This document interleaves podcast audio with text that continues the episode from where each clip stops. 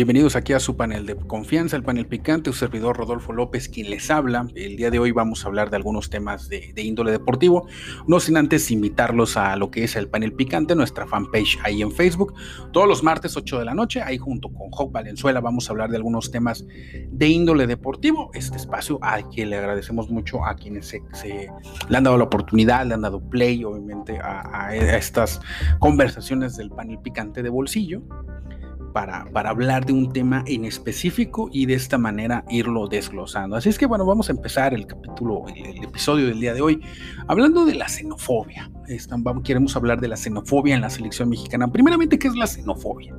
La xenofobia es odio, repugnancia u hostilidad hacia los extranjeros.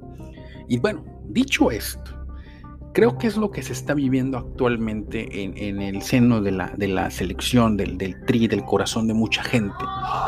Eh, actualmente hay un ataque mediático muy muy fuerte hacia el entrenador argentino de la selección mexicana, Gerardo Martino, eh, obviamente porque todo, creo que comienza por el tema de, de que no, no convoca a a Javier Chicharito Hernández. Creo que ahí comienza obviamente las discrepancias entre el público no tanto el público, más bien entre la prensa mediática, la prensa tradicional, los medios, las cableras y ESPN, hablo alguno sector de tu DN, no está de acuerdo con la gestión de Gerardo Tata Martino, no tanto por los resultados, no obstante hay que mencionar que tanto Estados Unidos y, obviamente eh, Estados Unidos pues le propinó dos descalabros a México, uno en Copa de Oro y otro también en, en lo que fue este, básicamente la CONCACAF Nations League. Y bueno, muchas situaciones eh, que, quisiera yo abordar con ustedes. Este tema de la xenofobia, tanto en medios de comunicación, en una parte de la afición, empieza desde, desde César Luis Menotti. Cuando César Luis Menotti toma la selección mexicana a mediados de los 90, se habla mucho de la mentalidad de este cambio de chip que se da obviamente con César Luis Menotti para dejarle la brecha abierta a Miguel Mejía Barón y pueda desarrollar a la selección mexicana con, este, con esta personalidad que tiene el equipo. También tuvo muchos problemas por el tema directivo, el tema de la grilla, el tema de que los dueños no estaban contentos con él por su trabajo, básicamente.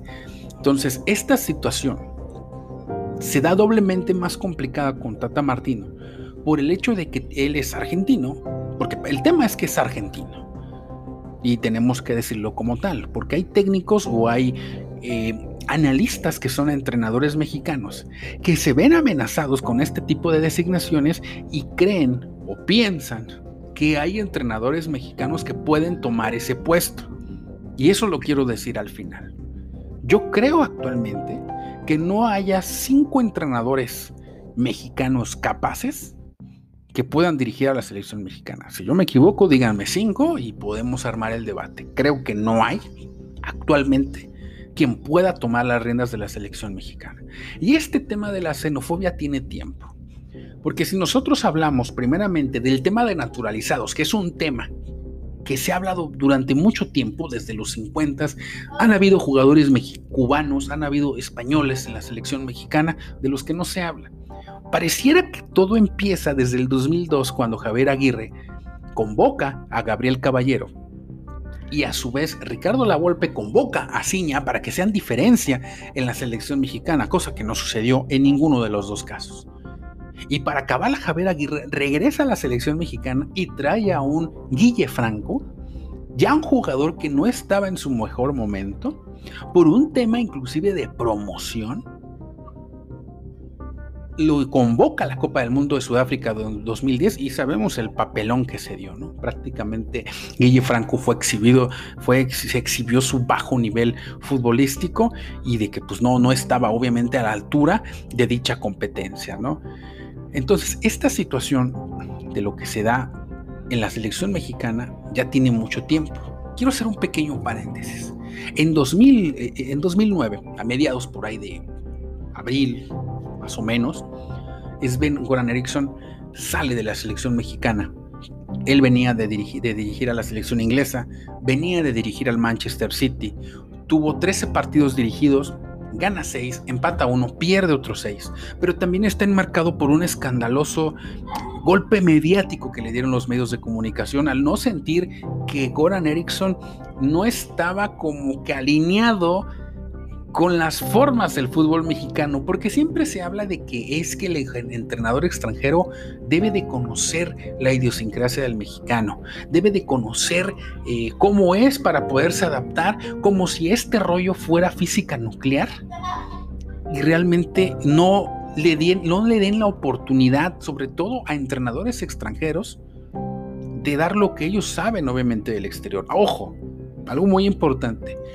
No quiere decir yo no quiero decir que por el hecho de que sean extranjeros, son mejores entrenadores o automáticamente podemos garantizar el éxito de un equipo o de otro, porque si fuera ese el caso, podemos hablar de Juan Carlos Osorio, que llegó a la selección, a una selección mexicana que venía realmente de un proceso muy complicado en 2014, en la cual nadie quería tomar el puesto. Obviamente esa silla no la querían tomar nadie y fue el entrenador colombiano quien, tuvo esa disponibilidad y que fue muy criticado.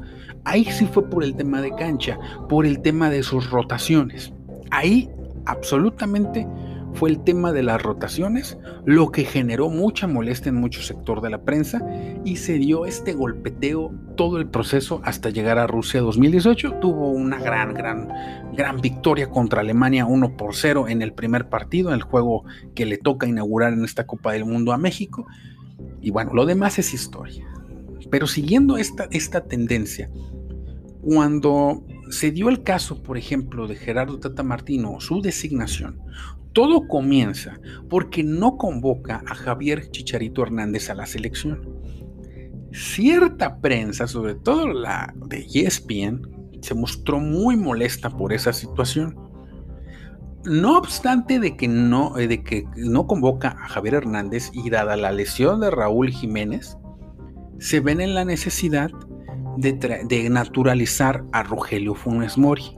Entonces ahí salen dos filias o más bien dicho, dos temas de, rechazo. Una, que Rogelio Funes Mori es argentina y otra, que es del Monterrey.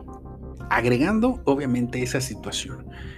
El partido pasado contra el equipo de Costa Rica, Funes Mori falla una oportunidad clara de gol y como nado sincronizado, parte de la prensa lo quería prácticamente quemar en la hoguera, diciendo que Henry Martin podría entrar y él sin problemas pudiera anotar esa oportunidad, ese gol que falla eh, Rogelio Funes Mori. Entonces, creo aquí que, que ni Rogelio Funes Mori es tan malo, como tampoco creo que Henry Martin va a ser la solución. Me parece que Henry Martin es un jugador, es muy cumplidor, pero no es ningún fenómeno tampoco. O sea, no se está cometiendo una injusticia a todas luces, ¿no? Por esta situación. Creo que aquí el tema es que hay mucha prensa que tiene agenda y que no está de acuerdo obviamente en que Gerardo Martino sea el entrenador de la selección mexicana. Y lo mismo pasó, y ustedes no me dejarán mentir, con Santiago Solari. Hace seis meses llega Santiago Solari, viene de entrenar a las fuerzas inferiores o al equipo filial de la segunda división del Real Madrid es un tipo que tiene mucha experiencia, ha jugado obviamente en, el equipo blanco y que pudiéramos pensar que tiene mucho para aportar al equipo de las Águilas de la América. Y lo primero que se dijo fue, este tipo es un vendehumo. No llevaba ni un minuto dirigiendo a la América y ya se le tachaba de vendehumo a Santiago Solari. Y ustedes saben lo que pasó en la temporada. Si bien es cierto, llegaron hasta, hasta cuartos de final, si no estoy mal. Efectivamente llegaron hasta, hasta cuartos de final, es correcto. Fueron eliminados sorpresivamente por, por Pachuca, que, realmente se preparó muy bien para ese partido. Le gana de visitante, eh, bueno, le gana en el global más bien eh, a, la América y bueno, lo, elimina prácticamente de la competencia. Entonces, este tipo de tendencias de rechazar a los, a los entrenadores extranjeros y varios comunicadores, y sobre todo los exentrenadores, y te estoy hablando a ti, Hugo Sánchez, directamente, han hablado sobre que México no golea, que México no gusta en la eliminatoria, que no eh, está caminando en esta, en esta fase, obviamente, previa a la Copa del Mundo de Qatar 2022, eh, en donde estoy segurísimo que México va a estar ahí. Y va, y va a estar obviamente eh, con Gerardo Tata Martino en esa, en esa fase final de la Copa del Mundo. ¿Qué es lo que yo, lo que yo veo aquí? Primeramente creo que hay un, como les menciono, hay un golpeteo mediático hacia Gerardo Martino. El tema es que no convoca a Chicharito Hernández. El tema es que tiene a otro argentino de los Rayados del Monterrey en su equipo y eso está generando que no se le dé ese respaldo, que los 18 dueños deberían, los 18 19 dueños de la Liga MX, deberían de darle al entrenador mexicano. He escuchado también una sarta de tonterías, por no decirlo de otra manera, en donde piden que tal vez para noviembre se vaya Gerardo Martino y llegue Jimmy Lozano. Fíjense nada más. Dos ejemplos. Voy a recordarles el ejemplo anterior. Rogelio Funes Mori y Henry Martin. Quita a Funes Mori y pone a Henry Martin. Quita al Tata Martino y pone a Jimmy Lozano ninguno, ni Jimmy Lozano, ni Henry Martin son fenómenos. Eso, si bien es cierto que Jimmy Lozano tuvo un gran resultado con el equipo de, con el equipo olímpico, un gran logro histórico, sin duda alguna, pero creo que Jimmy Lozano, Jaime Lozano, el sobrino de Norma Lozano, no está ni siquiera cerca de dirigir a la selección mexicana. No tiene ni la experiencia, ni en primera división ha tenido buenos resultados. No es lo mismo dirigir un equipo sub-23 de entrada que un equipo grande. Son contextos completamente diferentes. No es lo mismo dirigir una competencia olímpica que una Copa del Mundo. Son contextos completamente diferentes. Dirigir a profesionales y, obviamente participar en un mundial de adultos es otro rollo es muy diferente. Dirigir un equipo de primera división de México es muy distinto. Pregúntenle a Chucho Ramírez, pregúntenle al Potro Gutiérrez si han tenido éxito saliendo de, obviamente de las, de, las, de las selecciones menores. ¿Qué sería para mí lo correcto en el caso de Jimmy Lozano? Sigue la selección, agárrate la sub-20, enfrenta el proceso mundialista de la sub-20 y poco a poco vas a ir generando esa experiencia. Jimmy Lozano, si empieza a tener esa experiencia eh, dirigiendo obviamente selecciones, yendo a mundiales, estando en clubes, calificando a liguillas y empezando a tener esos buenos resultados, entonces podemos hablar de que pudiera estar en el proceso para, para, eh, para México, Estados Unidos, Canadá 2026. Podríamos hablar de eso. Pero no podemos hablar de que esté para para el año que entra. Es una tontería, es imposible, no es viable, no tiene la experiencia. Si Jimmy Lozano, por ejemplo, se enfrenta contra un equipo alemán, pues no tiene la experiencia para tener ese tipo de tomar decisiones desde el banquillo. Nada que ver. Imagínate enfrentar a Luis Enrique, entrenador de la selección española en el Mundial. Imagínate, por ejemplo, a, ponerte a las patadas con Tite contra Brasil. Pues es que son, en serio que eh, eh, ha habido una promoción impulsada por Televisa de que Jimmy Luzano tome el lugar de Gerardo Martino, porque es mexicano, porque ellos creen realmente que él tiene la, capacidad, no lo dudo, de que el, señor Jimmy Lozano pues, estudie, se prepare, pero los resultados no han estado tan de su lado como para ponerlo en la selección grande. Me parece una tontería y una estupidez que varios medios de comunicación digan Jimmy Lozano debe de estar en vez del Tata Martino. Me parece una tontería y un comentario hecho a la calentura del momento.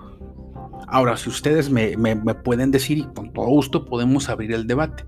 Si no les parece que Tata Martino pueda ser el entrenador de la selección mexicana, díganme cinco entrenadores mexicanos que puedan, ser, que puedan tomar ese puesto. ¿Quién puede ser? ¿Rafa Puente del Río? ¿Francisco Palencia? ¿Víctor Manuel Bucetich? ¿Luis Fernando Tena? ¿Sergio Bueno? Díganme, díganme quién puede tomar ese puesto. En la Liga MX están llegando muchos entrenadores. Está el Arcamón, el caso de Almada que está en, Santos, está el caso, por ejemplo, del entrenador de, de Pachuca. Pues hay buenos entrenadores, pero son extranjeros. ¿Qué está pasando con los entrenadores mexicanos? No hay un desarrollo de entrenadores mexicanos. Creo que se debería de trabajar en ese ramo para no seguir teniendo el mismo carrusel de entrenadores de siempre. Ojo, ya ha cambiado mucho, los nombres ya son diferentes, pero los intereses siguen siendo los mismos y las agendas siguen siendo las mismas. Es vamos a golpear al entrenador extranjero para de esta manera yo poder meter mi agenda o al, entrenador que pueda estar acorde a mis intereses como periodista. Porque recuerden, en un país como este, que el, gran interés es la selección mexicana, todos tienen intereses. Absolutamente. Y todos se mueven con base a una agenda. Me parece obviamente algo muy exagerado. Para mí, Gerardo Martino ha estado dirigiendo a la selección argentina es un tipo que dirigió a la selección de Paraguay, que no era nada, y llegaron a la final de la Copa América en 2013. Dirigió el Barcelona. No le fue muy bien con el Barcelona, pero lidiar con Messi, con Piqué, con Iniesta, con Jordi Alba, con Busquets, pues algo tiene, ¿no? Algo puede aportar. ¿Ustedes no creen que pueda aportar un entrenador como él algo a la selección mexicana? Creo que sí lo está aportando. El problema es que no ha gustado la forma de juego. Pero también el problema es que México no ha tenido ese roce internacional que necesita para elevar su juego. No hay Copa América, no hay Copa Confederaciones, los clubes no están en Copa Libertadores, pues así como. Y luego nos enojamos también porque a nuestros jugadores mexicanos no les dan la oportunidad en los equipos europeos. Ah, ahora sí, ahí ya nos molesta. Pero tenemos a un extranjero que lleva los destinos de la selección mexicana y ahí sí decimos, no, es que no tiene la capacidad. Se los dejo a su se los dejo realmente a su reflexión. Este es su panel picante de bolsillo. Nos vemos la próxima semana y en su momento. Hasta pronto.